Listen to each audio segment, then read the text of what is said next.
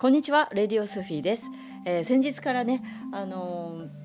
ー、レディオスフィーのマークとかを変えていますのであの急に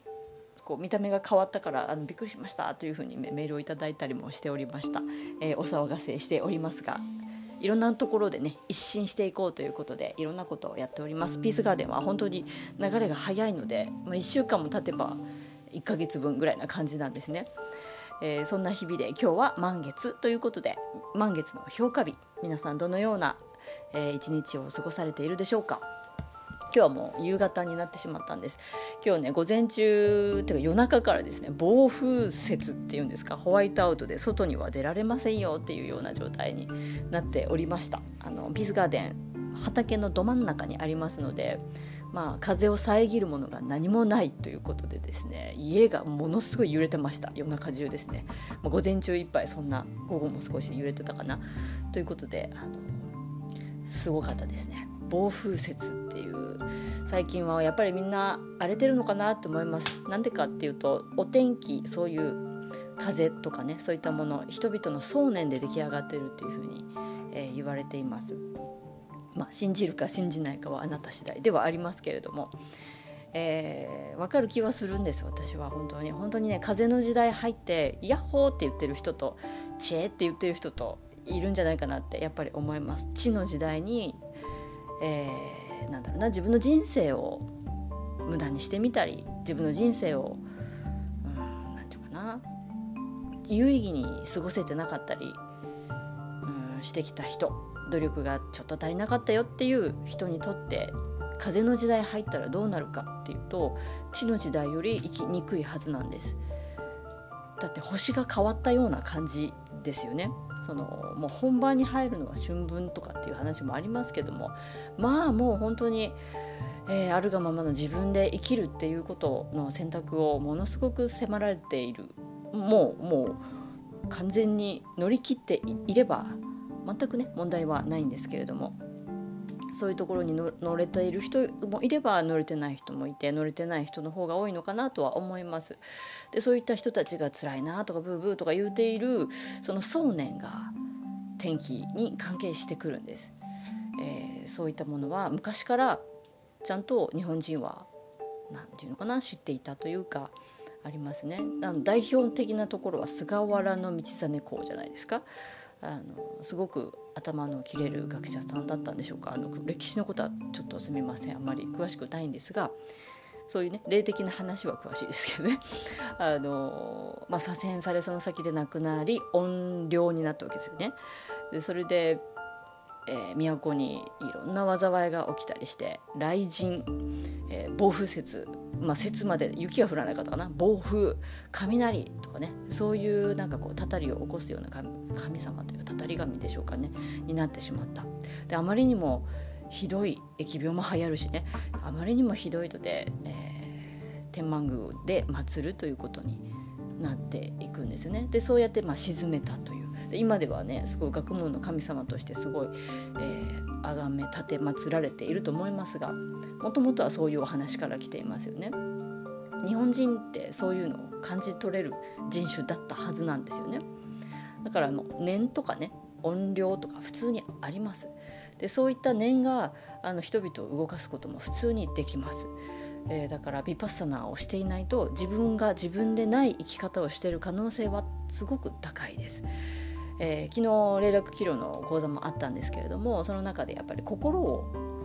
見る徹底的に見る自分の怒りの根源トリガーは何っていうお話とかもねあの見ていくんですけれども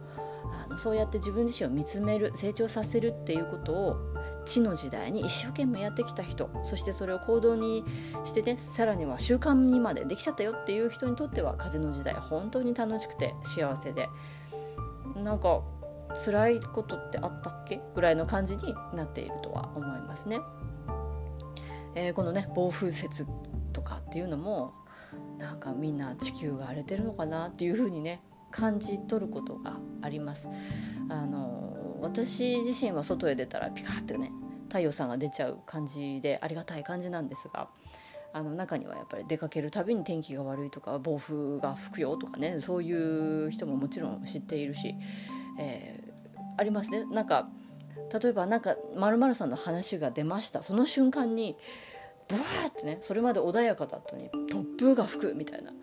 こともあるし例えば神社でお参りをしていて、えー、ある祝詞を唱えました。そうすると後ろでダ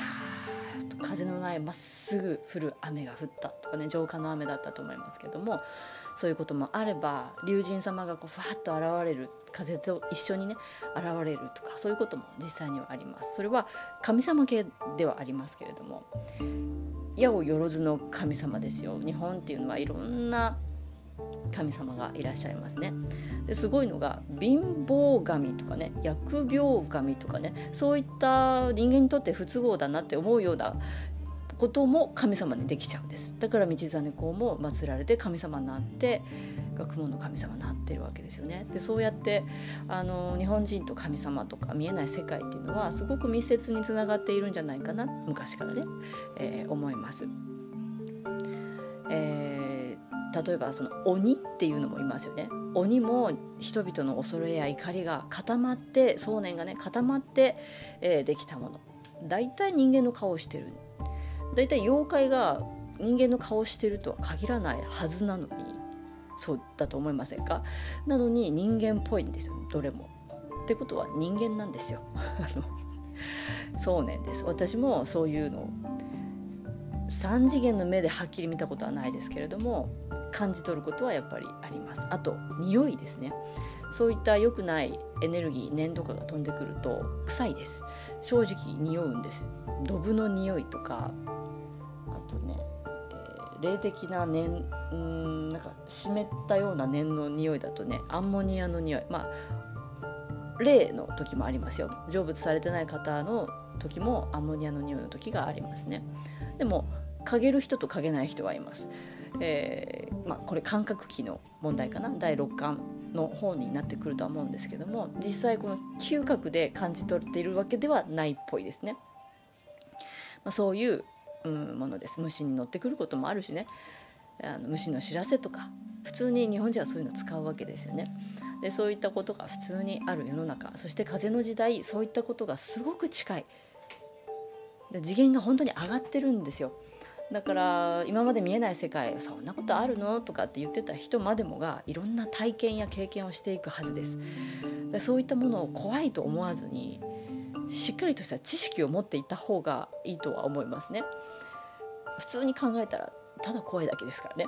あのだけどもそういうものじゃないよこういうものはただ怖いというものだけじゃなくてこういう知識があってこうこうこうだからこうなんだよねっていうことが分かっていると対処方法も分かるしじゃあそれをどうやって自分たちの学びに変えようかそういったことにもあのなんていうか活用できるようになっていきます。目的は自己成長のために私たちは生きている魂の成長のために生きているっていうことから外れなければあのしっかりと、えー、あるがままの自分を目指して風の時代に乗っていくスムーズにね乗っていくこともできると思います。えー、過去に私も、まあ、今45歳になったんですけどあの何度か本当にすごい強い念にやられたこともあります。あのその度に落ちるんですよえー、でもそれは目の前に起きることから学ぶ成長するというサインとして取りますからもう10段どころか100段ぐらい上げて自分自身を成長させるぞっていう意気込みで、えー、学びに取り掛かるっていうことはあのよくやってましたね。おかげで、えー、ものすごい急成長急変化みたいなものをね遂げてきたなと思います。当然念を送ってる人のは自覚ないでしょうからあのそんなことはその先でね何が起きてるかなんてわからないですけれども全然届かないところに行っちゃえばいいんですよ。えー、なんかかすりもしないよっていうところまで自分が成長しきってしまえば自分のまた道に進んでい、えー、けると思います。どんどん自分のね生き方生きているだけでも人の役に立てるよっていう存在になっていけますね。そういう風の時代見えない世界と見える世界すごく近いです、えー、それを、うん、知識を持って恐れを持たずにね自分の自己成長につなげていくっていうそんな人生を、えー、またやっていきましょう。それでは今日も良い一日を。